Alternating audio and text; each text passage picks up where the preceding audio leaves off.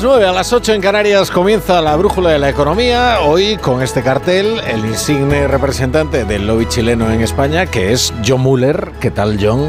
Buenas noches. Hola, Rafa, ¿qué tal estás? E incansable divulgador de la realidad social, histórica y cultural de su país en la brújula de la economía.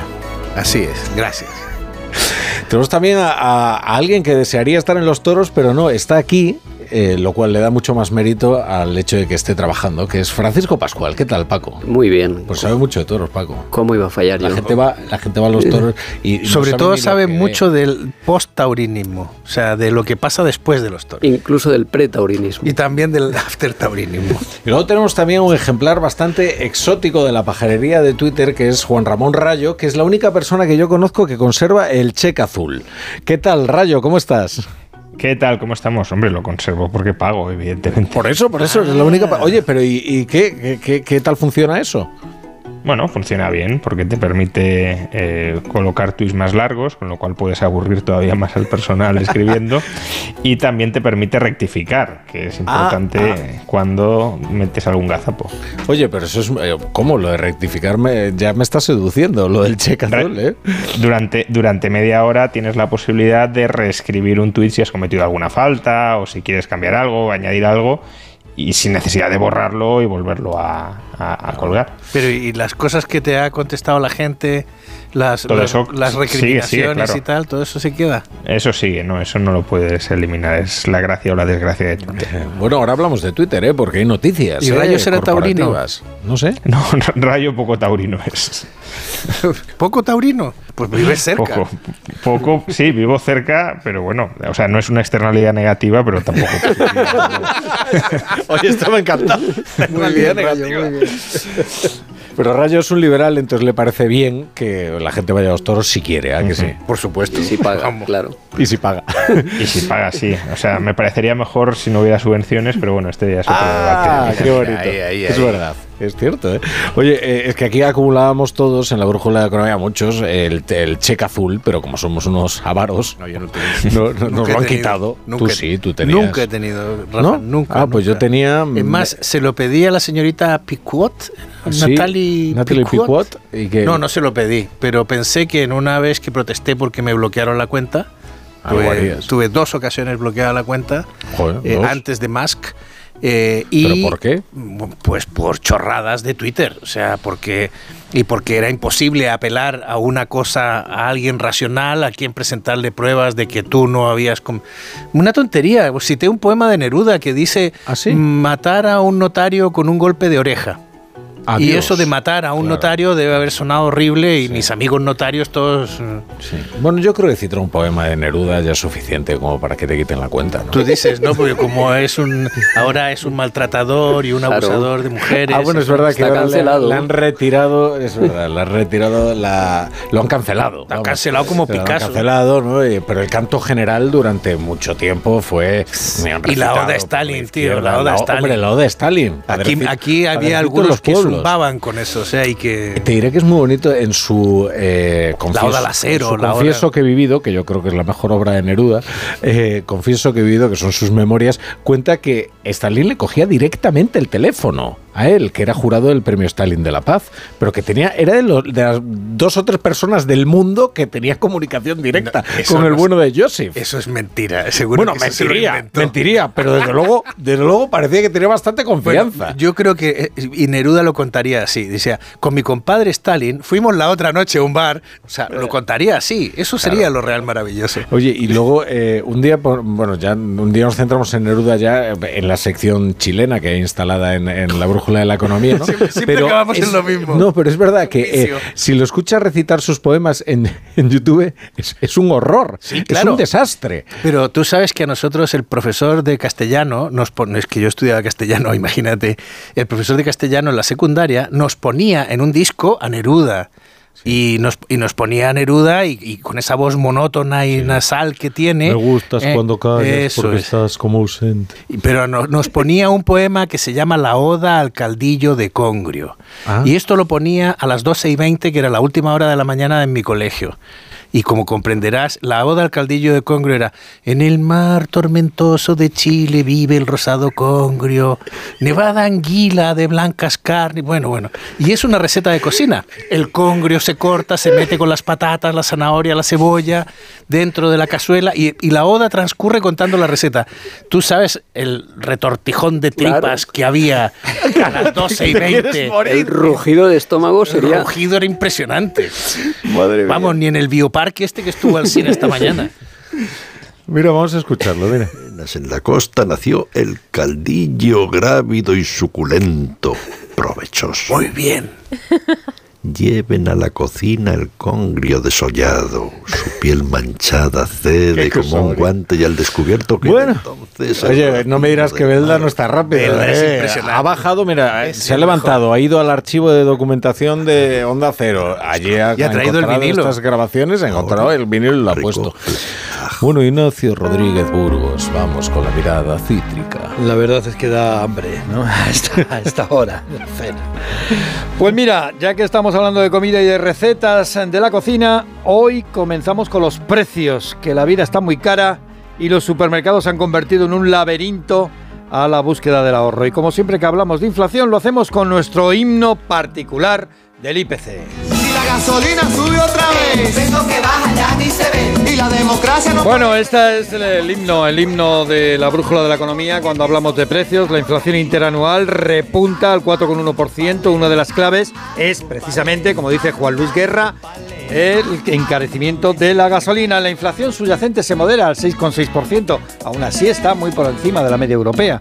Los alimentos ralentizan su ritmo de subida, pero se encarecen un 13%, 13%. La vicepresidenta Nadia Calviño asegura que su estrategia está dando resultados. Estamos en niveles de inflación mm, que son aproximadamente la mitad de los que teníamos hace un año. Y esto es fruto de la bajada de los precios de la energía y la política eficaz que hemos venido desarrollando y que seguiremos desarrollando para afrontar con determinación y con eficacia los problemas de los ciudadanos españoles. La gasolina La sube. inflación es amarga, amarga porque en el último año el azúcar es lo que más ha subido, casi un 50%, al igual que el aceite, los huevos, los cereales, el pan, la leche. ¿Y qué ha bajado? Porque algo habrá bajado. Pues mira, lo que ha bajado es la electrónica, el transporte, por eso de las subvenciones Ah, públicas, y la telefonía móvil. Bueno, oye, preocupa la inflación entre las familias, desde luego, también preocupa el empleo, ¿eh? porque la OCDE nos ha revalidado el título, nos ha dado, bueno, pues un revolcón con las tasas de paro y nos ha revalidado en el título del país con el empleo, con el desempleo más pujante. Más alto, sí, más sí. La. OCDE asegura que España es el país con la tasa de paro más elevada de los países desarrollados, cerca del 13%. La tasa de media de la OCDE, fijaros, está en el 4,8%. Y bueno, el paro juvenil. Pues también estamos en el podium, detrás de Grecia y por delante de Suecia, que los suecos en esto. Sorprende que estén Pues sí. tan alto también Sí, sí, en el paro juvenil, un 24% de paro juvenil Suecia. Bueno, bueno. Oye, y en, el- en- en la cuestión laboral lo que, lo que también ahora mismo tenemos en el horizonte son, son huelgas, huelgas, huelgas, conflictividad, pero huelgas en el tráfico aéreo y en la seguridad social. Pues sí, porque las últimas reuniones han saldado con nuevos fracasos en la seguridad social. El ministro Escribá dice, ha dicho a Servimedia en una entrevista que está dispuesto a elevar los incentivos a los trabajadores de la seguridad social. Bueno, los sindicatos lo que reclaman sobre todo es más contratación. Aseguran que hay 30.000 plazas sin cubrir en la seguridad social. Y la verdad es que no se fían mucho de José Luis Escribá. Quieren que cualquiera de sus ofertas venga avalada por el Ministerio de Hacienda y Función Pública, que son los que tienen el dinero. Como indican desde Comisiones Obreras y de la CESIF, Dolores Panero y Ricardo Aguirre. El ministro no depende de él. El ministro depende de un gobierno y de otros dos ministerios más, Función Pública y Hacienda. Decir que me va a regalar 2.500 interinos, 2.500 funcionarios, yo se lo creo. Pero yo quiero la firma de los ministros, de tres ministros. Como golpea. ¿eh? Hay, hay aspectos y materias Claro, que, de- que es, dependen es directamente una cuestión económica. eh, de ejecución de propio ministerio, otras materias que son compartidas con, con el Ministerio de Hacienda y Función Pública. A nadie le importa que Enfadado, usted. ¿eh? Estaba un poquito enfadado los sindicatos, se notaban el golpe en la mesa a la hora de explicar sus, ar- sus argumentos. Bueno, pues y todo esto con la atención la atención a los ciudadanos por los suelos en la seguridad social. Como dice nuestra compañera Rosa Belmonte, la administración pública en España ha pasado del vuelva usted mañana a un país de cita previa. Y a la huelga de la seguridad social se prepara otra, se plantea otra por parte de los pilotos en el sector aéreo. ¿Para cuándo? Para el verano. Para las vacaciones. ¿Para cuándo? Para cuando más. eh, Para cuando más molesta, porque así la huelga, pues, eh, angustia más a aquellos contra los que se protesta. Bueno, y, y, eh, la noticia que adelantábamos antes: Elon Musk abandona su cargo de consejero delegado en Twitter. Ha elegido para el cargo a Linda Yaccarino, una de las principales directivas de publicidad de Estados Unidos. Sí. Elon Musk abandona el cargo de consejero delegado, pero no abandona el nido. Seguirá como presidente y mantiene en sus manos la estrategia tecnológica de Twitter. Linda Yacarino, hasta ahora, era la responsable, la directora del departamento de ventas, es decir, del departamento de publicidad de la cadena televisiva NBC y Universal. Pero además, Yacarino cuenta con importantes contactos en la Casa Blanca y de esto no se ha hablado tanto. Así que os cuento. Trabajó con Donald Trump, que la nombró miembro del Consejo de Fitness Deportivo y Nutrición. Y ahora también... Consejo de Fitness Sí, Deportivo. una y cosa de estas que existen en todos los gobiernos, hay en todas las administraciones, hay cargos y... Luego se quejan de la oficina del español. Bueno, aquí hay que, hay que estar haciendo deporte. En Estados Unidos es muy Sí. importante lo del deporte. Sobre todo Trump, mm, que necesita Ahí, pues en hombre, forma. Fíjate si se pone en forma que tiene una casa en el centro de un campo de golf. Sí. ¿eh? Mar y lago, ¿no? Mar bueno, lago. y también, también Yacarino ¿eh? Eh, ha hecho campañas publicitarias para concienciar a los norteamericanos en el tema de la vacuna de la COVID. Bueno. Y para eso la contrató Joe Biden. Así que, fíjate, pero vamos, a lo que va Yacarino a Twitter es aumentar las ventas, aumentar la publicidad. que es, es su trabajo. Bueno, hay más noticias de la economía que repasamos con Margarita Zavala. Escriba, Escriba está buscando dónde ahorrar en la seguridad social. Y lo he encontrado en la incapacidad temporal. Hasta ahora había que acudir a un tribunal con varios facultativos que eran los que decidían cuándo debías volver al trabajo. A partir de la semana que viene, la decisión la va a tomar una única persona, como leemos en el Independiente, un médico inspector de la Seguridad Social. En 2022, para que os hagáis una idea, las incapacidades temporales costaron 12.000 millones de euros. Hay noticias que demuestran que las cosas están cambiando, por ejemplo, en el sistema eléctrico. que en el 2022, a pesar de un, ser un año tan complicado con la guerra de Ucrania de por medio, ha registrado un superávit de 6.187 millones de euros frente a los 255 previstos. Ojo, además, al autoconsumo que ha reducido el consumo de electricidad en las, tora- en las horas centrales del día ya entre un 8 y un 10%. Y, y algo ha cambiado también en la Reserva Federal de los Estados Unidos. Sí, Joe Biden ha nombrado a la economista Adriana Kugler para ser gobernadora de la Reserva Federal Norteamericana. Lo llamativo es que es latina, lo que la convertiría en la primera mujer latina en formar parte de la junta que lidera este organismo en Estados Unidos. Bueno, y 13 ya. Las 9, las 8 en Canarias. Una pausa y seguimos en la brújula de la economía. La brújula. Vivimos en el país de las promesas incumplidas. Que nosotros no vamos a pactar con Bildu. ¿Vamos a seguir confiando en quienes tantas veces nos han engañado? Es el momento de volver a avanzar con la verdad por delante. Partido Popular, España, entre todos. Vota Partido Popular.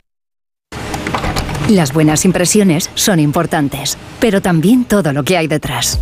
Con Kyocera ni mi equipo de impresión ni mi empresa se paran, ofreciéndome un entorno digital seguro y sostenible. En resumen, personas que se adelantan a mis necesidades para crear juntos la mejor versión de mi negocio. Infórmate en mucho más que una buena impresión.es.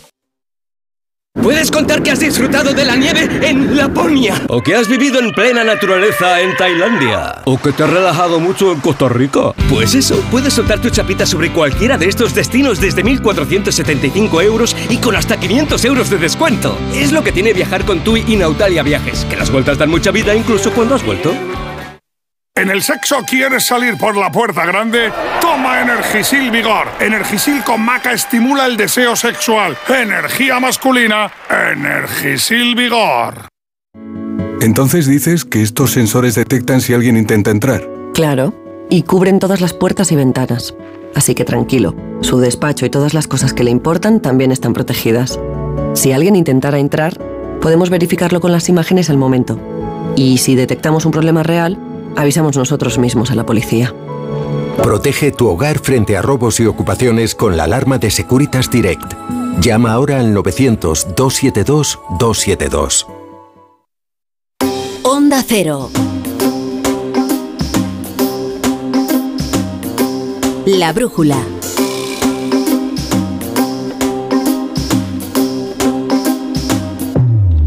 La torre.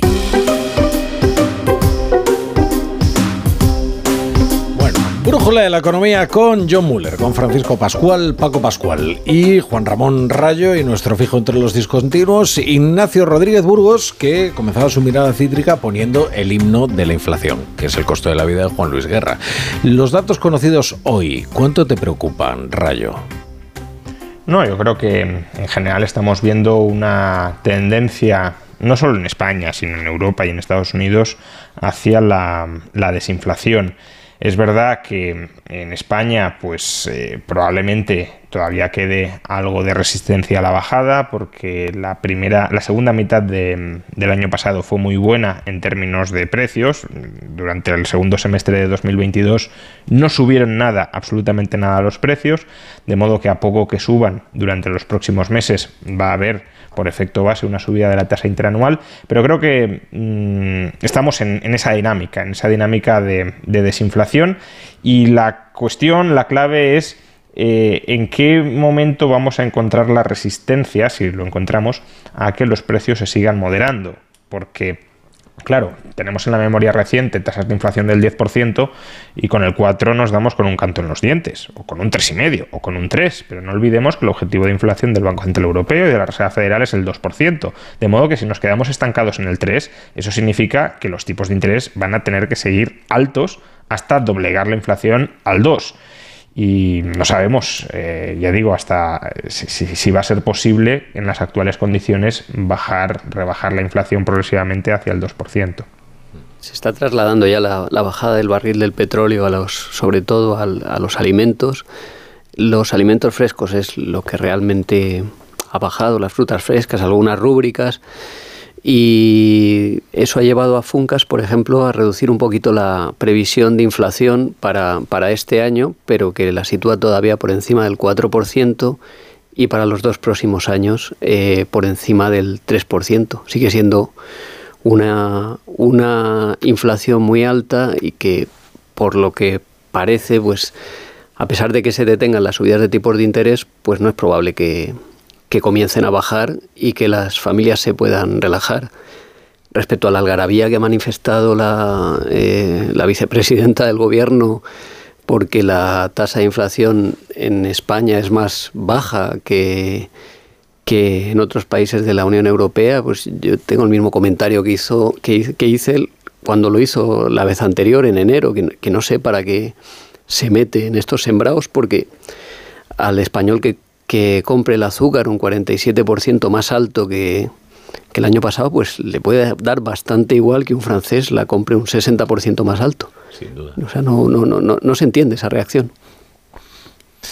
Bueno, mm, yo creo que lo que estamos es en un proceso que vamos a poder armarnos de paciencia, porque va a ser largo. Eh, la semana pasada nos congratulábamos del acuerdo salarial y hay que reconocer que esa subida salarial lo que hace es eh, perpetuar la inflación de alguna manera y hacer que tarde más tiempo en descender. Eh, yo creo que efectivamente, o sea, no, no, aquí no hay más remedio, o sea, eh, no puedes tener a la gente perdiendo un porcentaje tan alto de su poder adquisitivo tanto tiempo. Con lo cual, pues bueno, y como no hemos tenido el pacto de rentas, que era lo que originalmente se pidió, si, lo hubiéramos hecho en el minuto uno, igual hubiera tenido algún efecto, pero a estas alturas, con lo cual lo que hay que asumir es que la inflación va a estar con nosotros mucho más tiempo. Y lo que no debemos perder de vista es que cada vez que va pasando el tiempo, eh, aquí aparecen más eh, agitadores profesionales que lo que dicen, no, el problema es que los empresarios eh, y los márgenes se están quedando con la parte del león. Eh, no, el problema es que eh, me- me- Putin y la gasolina. No, es que el problema está... No, no, no, el problema es la inflación, señores. Y el problema es el exceso de liquidez y de masa monetaria que llegó a los bolsillos de los ciudadanos y que se lo han gastado la- con la pandemia. Porque antes se quedó... Antes hubo una serie de problemas que hizo que el exceso de liquidez se quedara muchas veces en los eh, depósitos de los bancos, en los estanques de los bancos y en, la- y en- y en parte de los propios depósitos de los bancos centrales.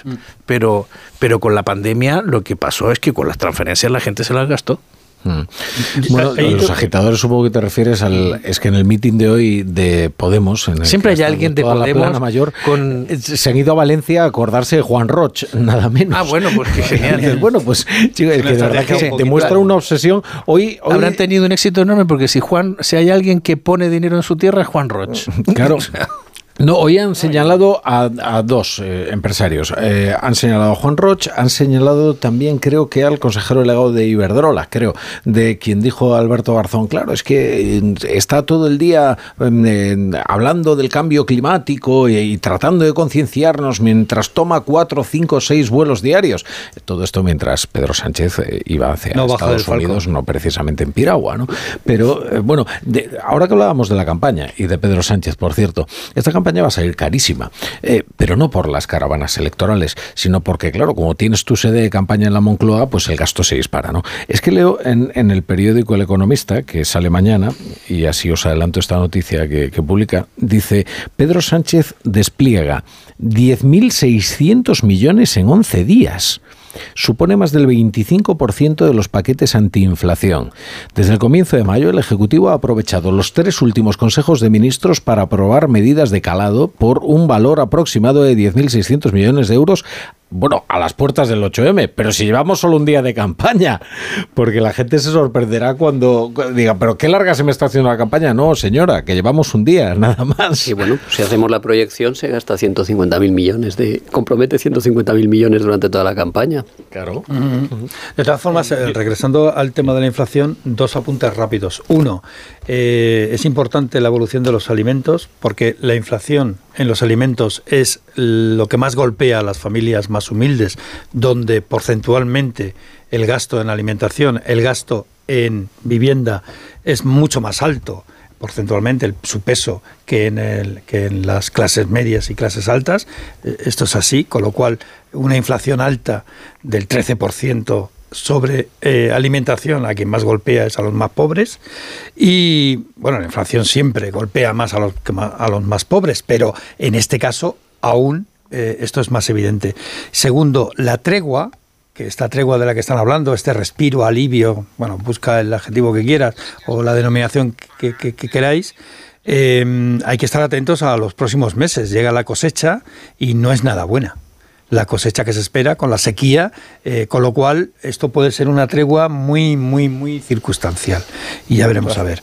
Y la tercera cuestión, y en cambio sí que esto es favorable, es el desarrollo increíblemente rápido y acelerado que está teniendo las energías renovables y el autoconsumo. Y esto se está viendo ya, por ejemplo, en precios. O sea, el último mes eh, más del 50% del, del- bueno, el- la energía solar superó por primera vez a la nuclear y a la y a la eólica y esto, bueno, pues el precio ahora mismo de la solar es mucho más barato que la nuclear.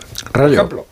Sí, de todas formas, eh, y regresando a- al discurso de Podemos contra Juan Roch y Mercadona, eh, bueno, si supuestamente hasta el momento eh, Mercadona, Roche y el resto de avariciosos capitalistas de la industria de los supermercados eran los culpables de que subieran los precios, suponemos que ahora que están bajando los precios de los alimentos, que están interanualmente moderando su subida, intermensualmente bajando, eh, pues será que se han vuelto muy generosos de repente y habrán decidido que ya toca comenzar a bajarlos. En realidad, este discurso que tantas veces hemos escuchado y que supone poner en la picota a personas concretas para canalizar hacia ellas eh, la ira ciudadana por algo que de lo que a lo mejor se tendrían que responsabilizar, al menos bastante más los políticos, eh, es algo que eh, el propio gobierno y por tanto Podemos sabe que es mentira. hace dos semanas el gobierno publicó su propio análisis de quiénes son los responsables de la inflación de alimentos en España y en ese informe podemos leer textualmente que el 95% del alza del precio de los alimentos durante 2022 se debió a mayores costes de importación.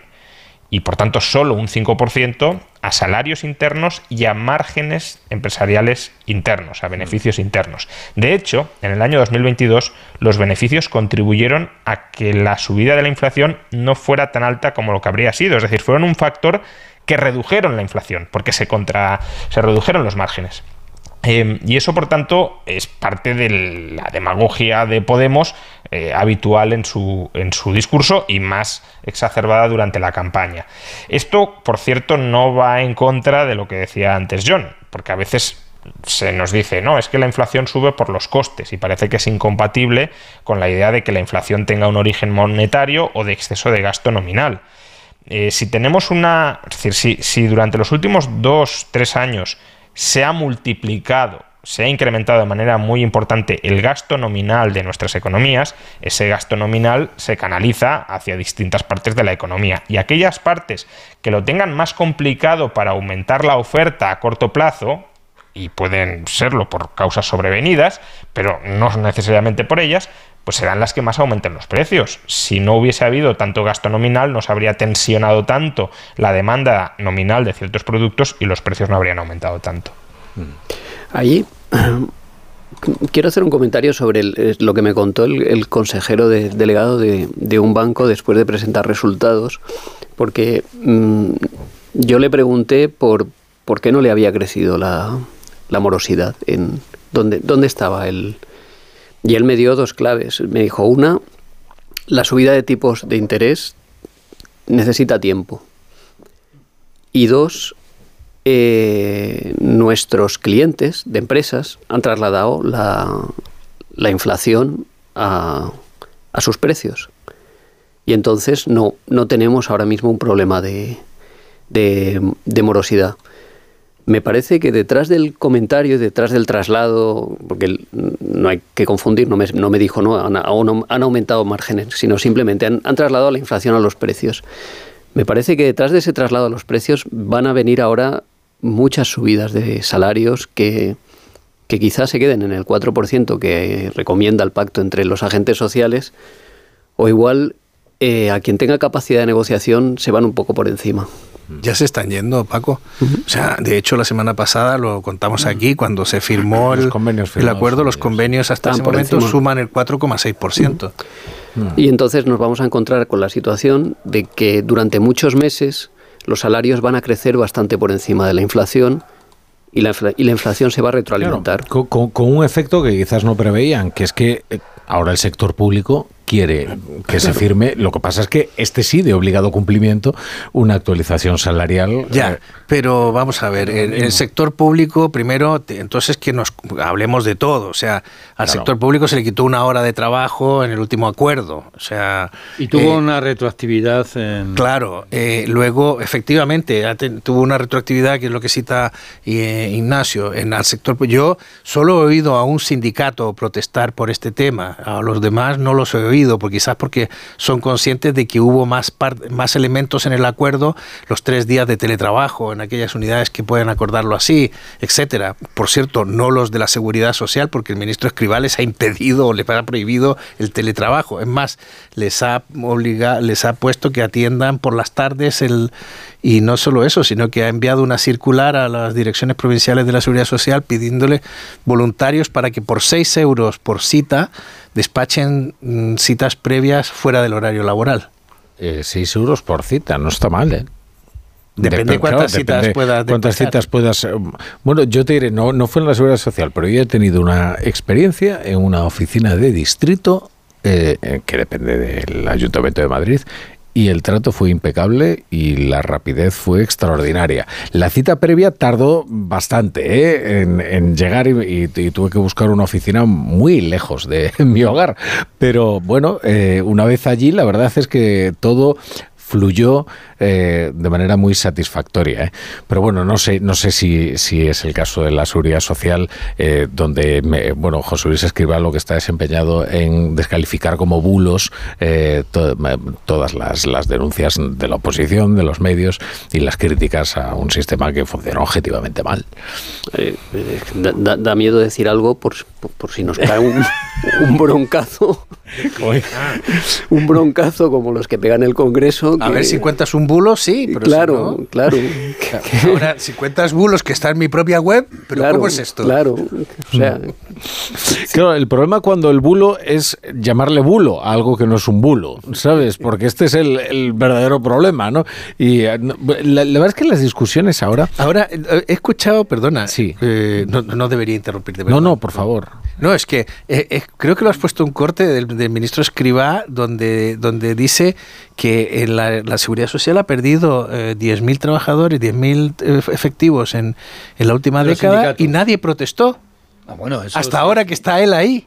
Sí, sí, eso lo dice Escribá, que en el, durante el gobierno del Partido Popular se perdió muchísimos efectivos. Los mismos. y tal. Es- pero lo que no cuenta es que en la época dura de, de la gran recesión, ¿eh? no solamente hubo recortes en la época del Partido Popular, sino también hubo recortes en la administración pública en la época de Rodríguez Zapatero debido a la situación financiera en la que se vivió. Acordaros que eh, Zapatero congeló las pensiones y, bajó el sueldo a los funcionarios. Y esto no había pasado nunca en la historia del país, pero tampoco habíamos vivido una recesión como la que vivimos eh, entre el 2008 y el 2013, ¿no? A ver, que creo que tenemos ese sonido ya preparado. Porque es que esto no tiene mucho sentido. Sinceramente, yo creo que lo tendremos que entender entre todos, pero tiene mucho sentido que el- durante ocho años se haya reducido en un 20% la plantilla de la seguridad social y no haya habido pues mucha protesta y que ahora que estamos incorporando 3.200 personas, pues eh, surja esta situación. Yo creo que esto lo vamos a reconducir en los próximos días. Bueno, ahí lo tienes. Va a tener que reconducirlo con, con- con algo más convincente que 3.200. además dice ocho años, como, Ocho si, años. como si él no hubiese estado cinco, cinco de esos ocho. Cinco de esos ocho, sí, efectivamente. Rayo. De, de todas formas, eh, no deja de ser esto llamativo, más allá de, de si tiene la culpa Escribá o la tiene Rajoy o quien la tenga, que eh, un Estado que es el, eh, tiene el mayor tamaño de toda su historia, esto es algo de lo que el propio gobierno socialista saca pecho, que han conseguido elevar el tamaño del Estado a, los máximos niveles de nuestra historia, eh, no tenga capacidad para gestionar las propias cargas burocráticas que ese Estado les impone a los ciudadanos. No estamos hablando de eh, impulsar una determinada industria puntera del futuro a través de política industrial de alto nivel. Estamos hablando de que no es capaz de prestar atención a los ciudadanos con los enormes recursos que posee para que los ciudadanos puedan cumplir en muchos casos con las obligaciones que esa administración les impone. Y lo que muestra, por tanto, es la enorme ineficiencia que caracteriza en términos generales al sector público y al gasto público. Mm. Es que eso, eso es lo verdaderamente grave, que es que muchas veces es para cumplir con tus obligaciones. Es decir, si usted me, me impone una obligación, si usted diligente en tramitar esa obligación que usted me ha impuesto, porque si no ya la inmoralidad es absoluta. Bueno, ¿no? te pueden sancionar incluso por hacer trámites fuera de plazo y además con intereses de demora, ¿no? Y eso, eso ocurre en Hacienda, en la Seguridad Social en- y en muchos sitios, pero el problema es que se extiende la ineficiencia en la administración. O sea, no solamente es en la Seguridad Social, sino que ha- ha- hay problemas, en la- lo contábamos el otro día, en la renovación del carnet de identidad que te puede tardar dos, dos meses o tres, hay, hay- y hay problemas graves incluso cuando el ciudadano es altamente vulnerable. Por ejemplo, no tiene sentido que nos gastemos un dineral y que me parece, bueno, pues que, que en situaciones como por ejemplo la pandemia pues eran necesarias, como el ingreso mínimo vital, y resulta que los más desfavorecidos no tienen acceso en muchos casos a esta ayuda, que se pierde ¿eh? en los trámites burocráticos o lo que está ocurriendo con los trámites de extranjería, ¿no? donde se revenden las citas. Claro. o sea, es tremendo. O sea, ahora mismo hay problemas. Bueno, problemas por decir que no se puede. Eh, para conseguir el la prestación de maternidad, para conseguir la prestación de viudedad o de, o de paternidad, de incapacidad temporal, de incapacidad permanente, está el ingreso mínimo vital atascado. La DGT parece que se ha, se- desatascado ahora un poquito. El DNI no te lo puedes hacer si lo necesitas en el mes siguiente. No hay manera de conseguir cita. Y Nos esto las- contaba, nos contaba José Carlos Díez que le ha tenido que viajar con el carnet de identidad caducado porque no hay manera de renovarlo. Bueno, no sé. Es que eso sí que depende de Marlaska. ¿eh? Son muchos meses decirlo, de. claro. Eh, Yo de no tuve retraso. problema en renovarlo, la verdad es que no fui en el último momento, fui con bastante No, antelación tampoco, pero y renové el DNI y el pasaporte sin problema. Pero es un pro- el, el asunto es un asunto generalizado de la administración y nos fijamos más en escriba porque porque tiene más las pulgas y se enfada y entonces nos, nos enteramos más, pero, pero sí, da la impresión de que la, la- la- hemos estirado más la manga que, como dicen los catalanes, este dicho me encanta, el brazo que la manga o algo Sí, así. Entonces no da. Eh, claro, y, y parece que Sánchez se ha llenado la boca hablando del gasto y tal, y contratando supuestamente empleados públicos, no sé dónde los ha metido, pero no, no- tenemos problemas, efectivamente, el Estado no está llegando, no está llegando en la sanidad, no está llegando en las pensiones, no está llegando, no está llegando en el ingreso mínimo vital. O sea, hay cuestiones donde justamente uno puede decir, oye, este gobierno socialista y de izquierdas que gasta tanto y que asigna tanto gasto público, ¿por qué esto no se nota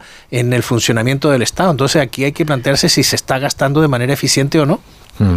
Oye, y si tiene el Estado capacidad para gastar de manera eficiente. Es que, claro, ahí voy, mira, eh, Juan Ramón, es que hay un gráfico mm, que siempre lo saca el BBV Research, porque, eh, porque Rafael Domenech eh, lo utilizó en su último libro eh, sobre la economía española. Este gráfico es sobre la eficiencia del Estado. Y, en, y ese gráfico señala, por un lado, el nivel de, de ingresos que tiene el Estado y, el, y, y- entonces marca el punto, el nivel de eficiencia. Y comparado con otros estados, el nivel de ingresos, la eficiencia del Estado español estaba perfectamente adecuada al nivel de ingresos que tenía. Pero como hemos tenido una explosión de ingresos nuevos, eh, ahora mm, estamos in- instalados en la ineficiencia.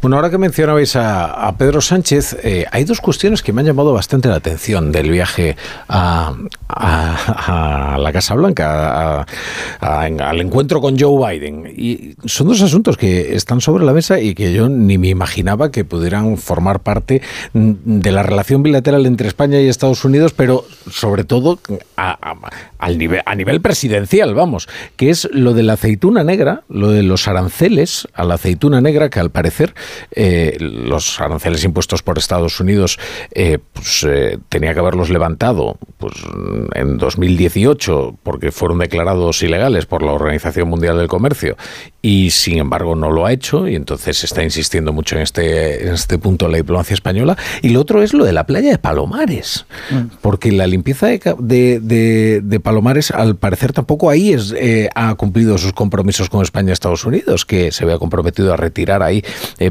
todas las tierras contaminadas y, y ayudar a... yo- yo Una pensaba- grave negligencia, Manuel Fraga. no, pero eh, yo estoy impresionado, pues yo pensaba que cuando se había bañado Manuel Fraga ya había zanjado esa Claro, cuestión, ¿no? Y no, no, no, y sigue ahí, ¿eh? Es una cosa Pues ya impresionante. ves. Y no se lo han llevado. Por lo la aceituna negra.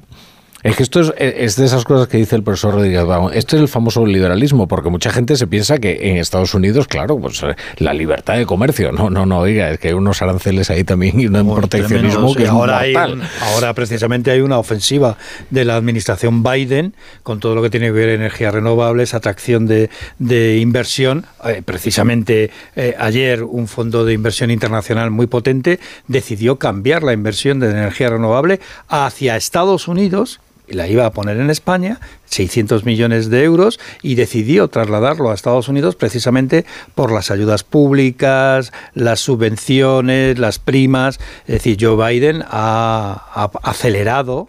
Eh, una política que ya venía desde, desde Obama, que incluso Trump también puso aranceles y Biden pues no los quita y encima aumenta las subvenciones. Mira, pues precisamente a eso se está refiriendo ahora mismo, en riguroso directo desde los jardines de la Casa Blanca, Pedro Sánchez. Eh, ambos gobiernos eh, acordamos y tenemos una visión muy semejante en cómo afrontar eh, la lucha contra la migración irregular.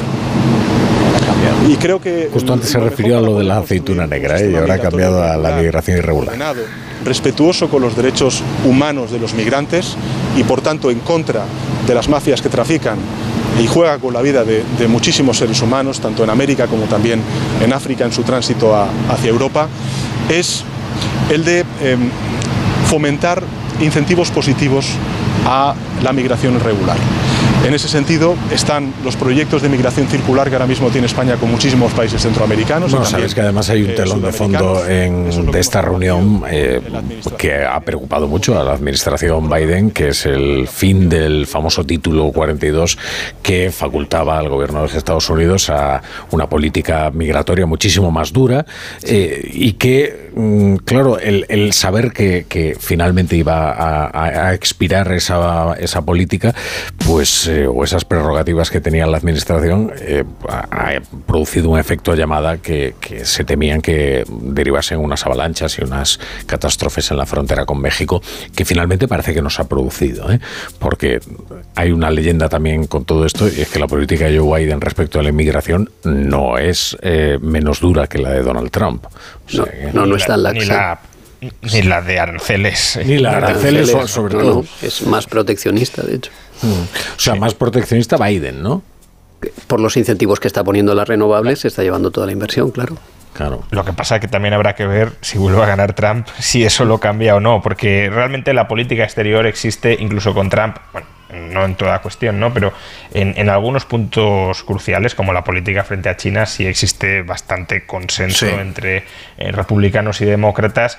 Y los aranceles, la guerra comercial que inició Trump contra China, contó con el respaldo, no muy explícito, pero sí de facto del Partido Demócrata. Y de hecho es que Biden sigue profundizando en esa guerra comercial contra China y probablemente si vuelve a ganar Trump seguirá en esa misma línea. Es decir, que al final ahí existe bastante consenso.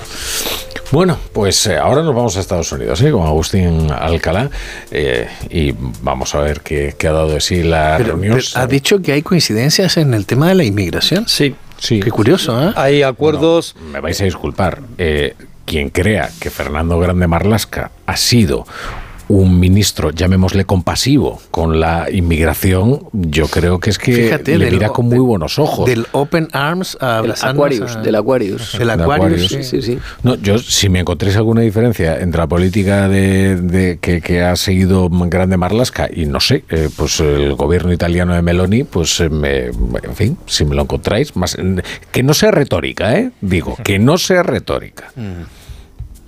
Silencio.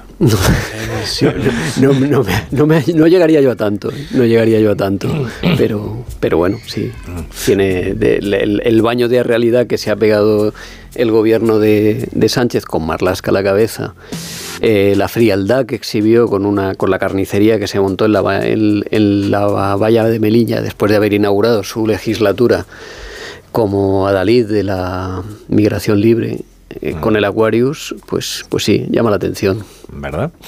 Pues a eso me refería. Exactamente.